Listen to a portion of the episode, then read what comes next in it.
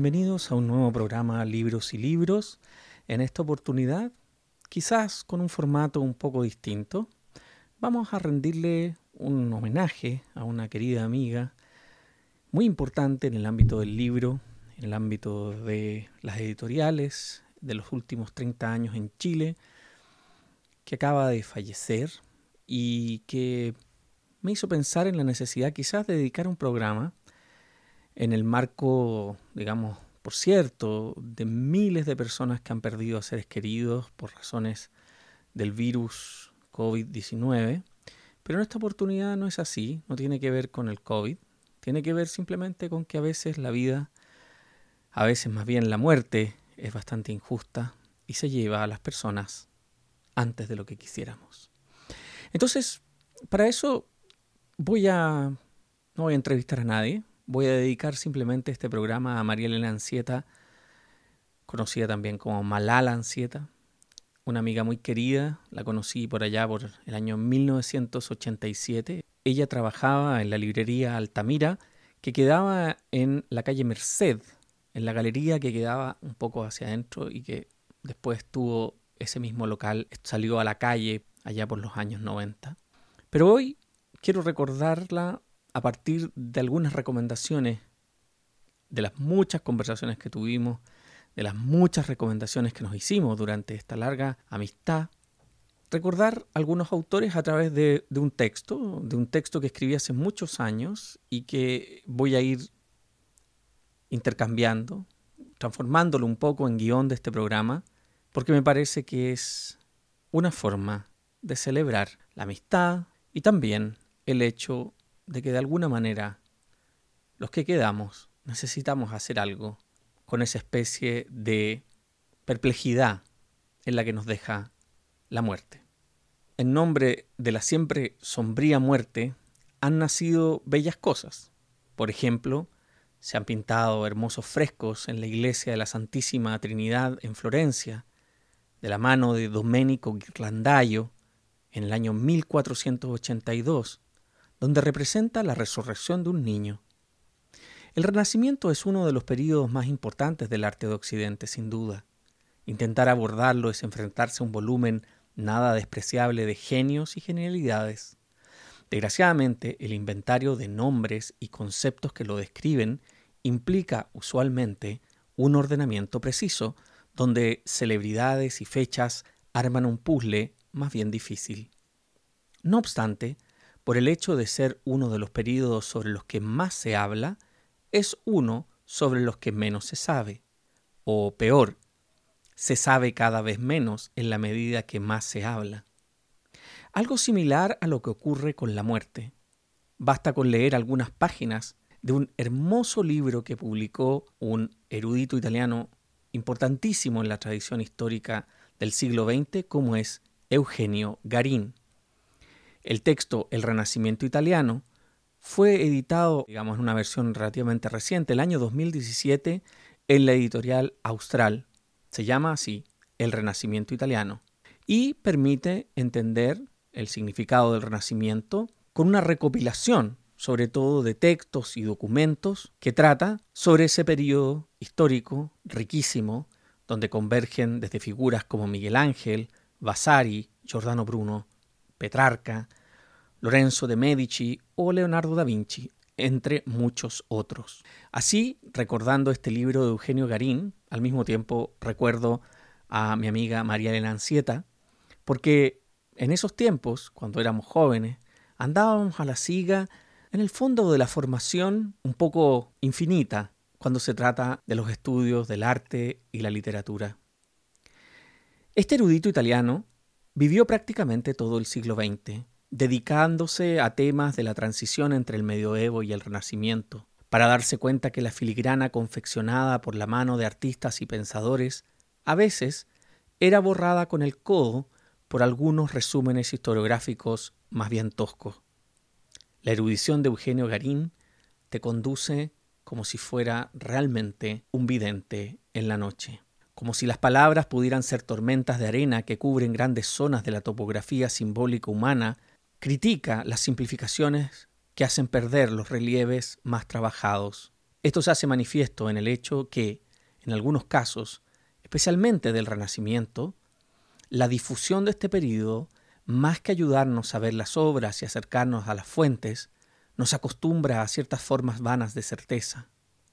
Espejismo de un universo polimorfo e inacible que reduce la manufactura infinita de objetos e imágenes a programas con un principio y un final claro. Hasta aquí llega el medioevo, aquí comienza el renacimiento, aquí termina el renacimiento, aquí comienza el manierismo. Eugenio Garín es una de esas personas que te hace comprender que las cosas no son tan simples. Para resumir, obviamente, es imposible no caer en la misma figura que acuso. Por algo me motiva plantearles esto. La imagen de renacer algo está en eso del renacimiento, así como también en el tema de la muerte que nos convoca hoy. Cuando en realidad nunca su ánimo es el de la muerte misma, ni el renacimiento significa directamente algo que renace de la muerte, ni la muerte implica algo que muere efectivamente porque siempre hay algo que sobrevive. La voluntad historiográfica por descubrir cosas perdidas y revividas, ensalzando nombres, ha hecho que se piense que otros períodos como el medioevo desconocieran un pasado glorioso previo, como si la gente en el medioevo no hubiese visto ni una sola escultura del mundo romano o ni una sola pintura del mundo griego. Es así como surge la idea de un renacimiento en nombre de la vuelta a la vida de algo muerto, cuando no es sino el eterno modelo humano con el que respondemos a la voluntad necesitada de la muerte como medio para comprender la lógica de la propia muerte. Para saciar este deseo se bautizan estantes y ficheros con la claridad de un sepulturero. Muerte y renacimiento entonces pueden aparecer más bien como un olvido, el que estaría a la base de nuestro sistema general de conocimiento. Esto que digo no es nada nuevo, y era parte de las discusiones que teníamos en ese tiempo con mi querida amiga María Elena Ancieta. Es así como, en nombre de la muerte, se han cobrado tantas vidas en el mundo de las formas, dejando en esta especie de grotesca claridad cuando nace o muere un movimiento determinado. Aunque para dar por muerto el Renacimiento y entrar en la modernidad debemos nombrar el mayor malentendido en términos de fallecimiento y resurrecciones, que se lo lleva, sin duda alguna, el enigma hegeliano de la muerte del arte. De paso, podemos apreciar el profundo nivel de animismo que ronda el tema. Sin embargo, digan lo que digan, cada mañana en la redonda y permanente mañana del mundo, el ciclo se reinicia demostrándonos que la muerte no es más que un ritmo. Un paso que no logramos aprender a seguir, donde se manifiesta rotundamente el hecho que eso de la danza, la danza de la muerte, no era sino que una metáfora. No obstante, la variedad de tópicos artísticos, hay algunas prácticas que tienen que ver profundamente con la muerte, porque más que denunciarla o eludirla con, comillas, divertimentos, recordando los pensamientos de Pascal, estos la anuncian. Se trata de un arte antiguo y maravilloso conocido como epigramática, tradición clásica que remite a las inscripciones encomiásticas, unas más poéticas que otras, y que en la forma del epitafio, es decir, en su uso funerario, encuentra su máxima expresión. Breves y agudas, su nombre lo dice, epitafio, epigrama, episedios, todos llegan después de, epi, después de la muerte.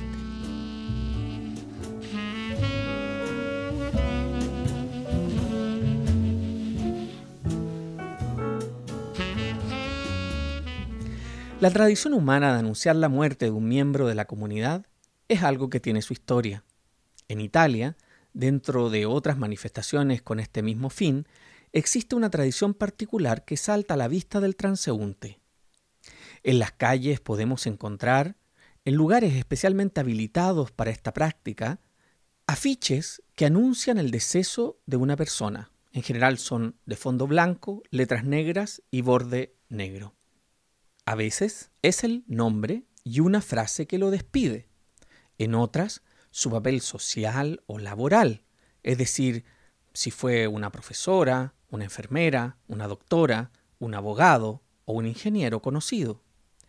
Un día, llegando a la universidad, cuando tuve la oportunidad de vivir allá, me encuentro con una serie de estos carteles pegados en un vidrio, los que más que anunciarme la muerte o recordarme el arte del epitafio mismo, me hicieron pensar en el arte contemporáneo y sus, comillas, operaciones, o más bien el consciente del paciente, sobre todo después de haber leído y subrayado el ensayo de Ernst Gombrich titulado Imagen y Palabra en el Arte del siglo XX, un texto maravilloso que está editado en debate en la colección de todos sus ensayos que están en español, los afiches decían no el nombre en grande, sino padre, madre, hijo.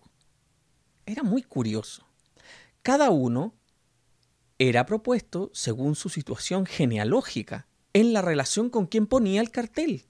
Y por cierto, abajo venía su nombre y apellido. Pero de lejos, la impresión primero era esta categoría, padre, madre, abuela, abuelo. Para volver a lo del arte, esta serie de carteles me pareció una instalación. Y por lo demás, muy bien lograda. La imagen que resulta es estrictamente la de un esquema en sus tres acepciones. ¿A qué me refiero? 1. Representación gráfica o simbólica de cosas materiales o inmateriales. 2. Resumen de un escrito, discurso, teoría, etc. Atendiendo solo a sus líneas o caracteres más significativos. Resumiendo, ¿no? Y 3. Idea o concepto que alguien tiene de algo y que condiciona su comportamiento. Esta configuración filológica me pareció suficiente evidencia de la asociación con el modelo freudiano de comprensión a través de conceptos que me sugería precisamente este fichero donde aparecían madre, padre, abuelo, hijo. No me refiero solo al establecimiento de un esquema genealógico de los agentes de la vida cotidiana, sino al advenimiento mismo de la exigencia advertida por Freud durante la formación del psicoanálisis como disciplina y que se manifiesta en el hecho de que su propia trayectoria gráfica del trabajo de Freud, esto lo pueden ver en sus anotaciones y manuscritos, lo verán cómo pasa de imágenes que reproducen cortes fisiológicos a esquemas lógicos o, llamémoslo más bien, lingüísticos, utilizando palabras, flechas, etc.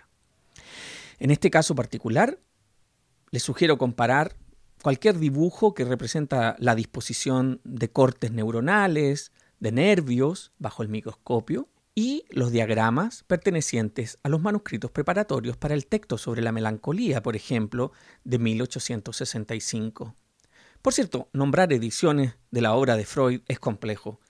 Saltarán primero los especialistas a decir solo se puede tener las de tal, las traducidas por, ¿no?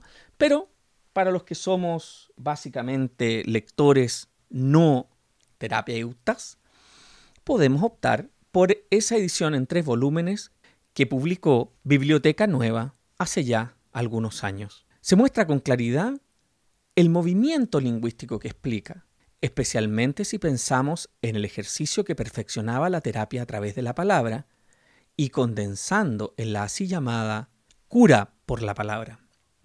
Expresiones como lo que se ha perdido, lo reprimido, lo que yace oculto, son términos que solemos oír como parte del discurso psicoanalítico, al mismo tiempo que, por la condición de revelación a vista del paciente y de paciente manifestación a los ojos del terapeuta, la práctica de leer en las palabras remite a una dimensión similar a la que describimos para el arte del siglo XV y XVI.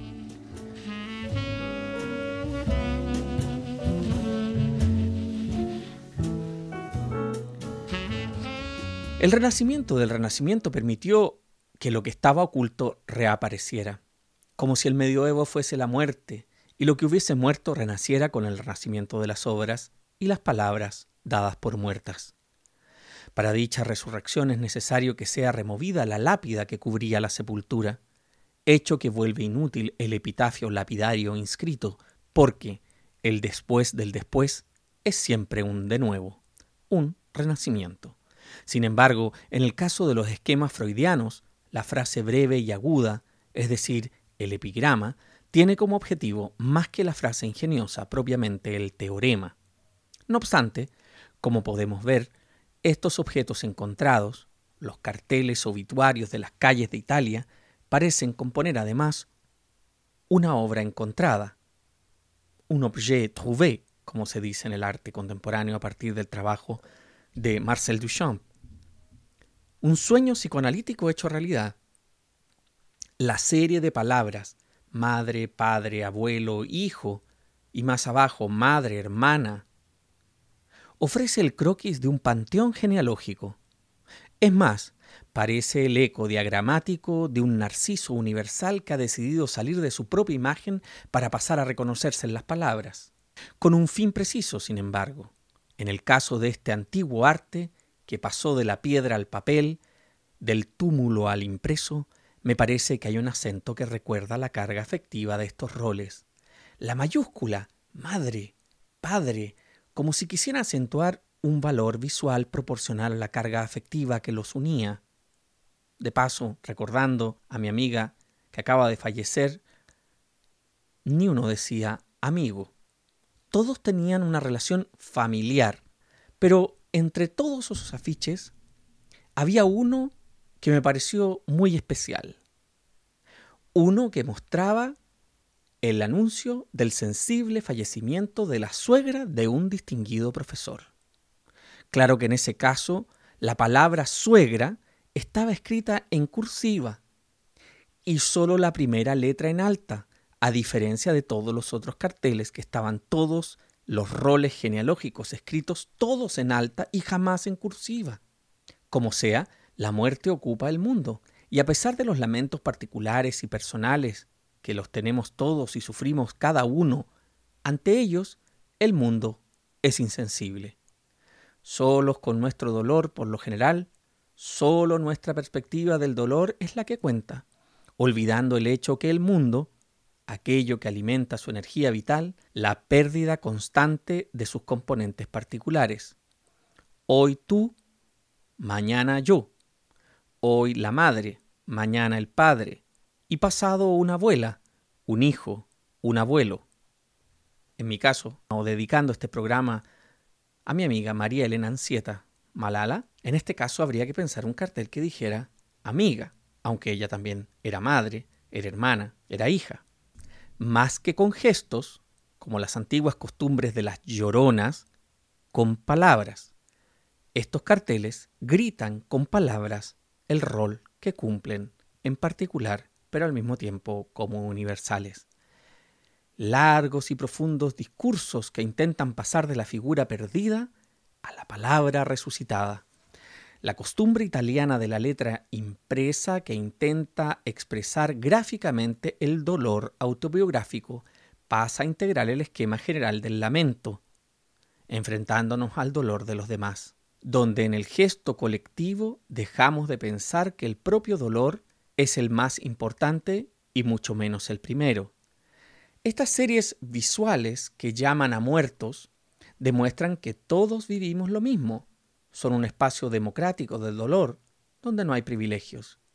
Una retícula estoica en la que se afirma la regla del juego de la vida. Para que pueda haber renacimiento, más que morir algo, debe permanecer vivo en una memoria activa, más que en un lamento pasivo. Recordándonos a Gramsci, otro italiano y su proyecto del intelectual orgánico participativo, pienso en algo así como un deudo, un pariente orgánico, opuesto a la figura de quien se lamenta preguntándose por su dolor como si fuera el primero en el mundo. Pienso en la figura romántica del poeta postrado en su desaliento. Aunque hay que decirlo, ese lamento se da más en los ateos que en los teos. Como si los materialistas por excelencia desconocieran la lógica causal que encierra el juego del mundo. Sé que puede parecer un arribismo estoico de mi parte, pero es así. ¿Quién sabe si la razón es que para quienes han olvidado la organización de la vida y sus riesgos, al perderse la estructura jerárquica teísta, no quedara sino culpar directamente una figura abstracta por la pérdida? El incrédulo, al no hallarla, pasa directamente al lamento subjetivo que, tal como decía, olvida el dolor de los demás y las riquezas particulares que sólo esa falta permite, reemplazando la figura que se ha perdido por quejidos prelingüísticos sin un esquema posible, quedándose en las topologías del yo más primario. De manera que en vez de ir a poner su cartel con su pena nominal y democrática, abuelo, abuela, hijo, hija, padre, madre, junto a las penas de los demás, se queda en su narciso que, llorando un charco de lágrimas, llora por sus propias lágrimas. Así, no quiero terminar este programa sin recomendarles un libro de poemas de Marguerite Yourcenar, titulado Las caridades de Alcipo y otros poemas, que apareció hace muchos años en Visor y que me imagino recurrentemente ha sido reeditado. Ahora bien, me disculpo de no leer la traducción, porque en este libro vienen una serie de grupos de poemas breves. Entre ellos, uno que conocí hace muchos años atrás, en la misma época en que conocí a María Elena Ancieta, que se llama Siete poemas para una muerta. Y entre esos poemas viene uno, específicamente el número 4, que me parece de una belleza extrema. Se trata de un poema que tuve la oportunidad de leer en la traducción que yo hice durante el funeral de una persona muy querida, hace muchos años, y que ahora, cuando supe del fallecimiento de María Elena Ancieta, pensé que era momento de volver a leerlo. Como estamos privados de actos colectivos, de discursos, de fiestas que nos permitan hacer el ritual de la despedida de la muerte, hice este programa. Recuperé estas memorias de estos pequeños afiches que se publican en Italia y finalmente quiero leer para ustedes este poema que traduje de manera literal, entre comillas, digamos, porque no mantiene el verso original del francés. Por eso que no leo exactamente la traducción propuesta por Silvia Barón en la edición bilingüe de la colección Visor de Poesía de este volumen que yo tengo y que es del año 1990.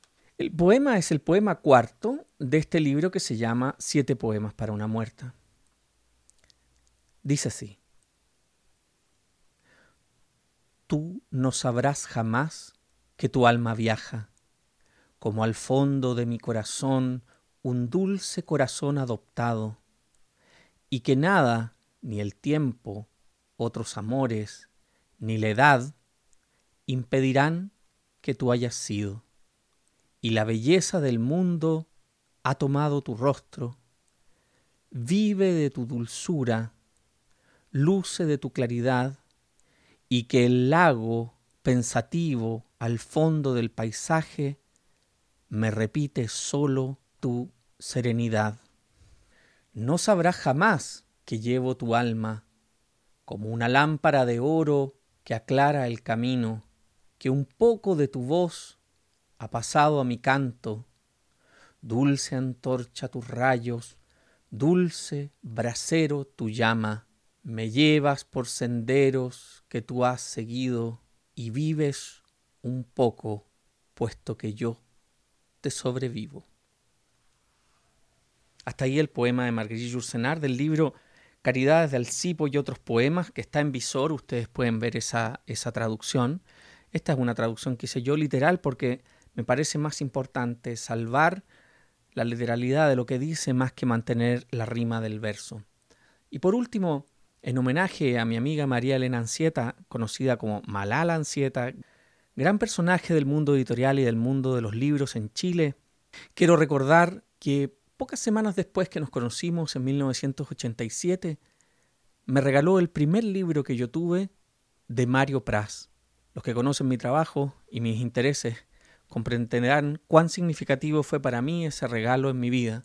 Hasta el día de hoy lo enseño en mis clases, lo recuerdo, porque es una figura que es central. Así cómo esta amistad, que hoy día de alguna manera se sella con su muerte, me deja un gran legado de fuerza, de entusiasmo y también de amor por los libros que trato de comunicar en este podcast. Será hasta un nuevo episodio. Gracias.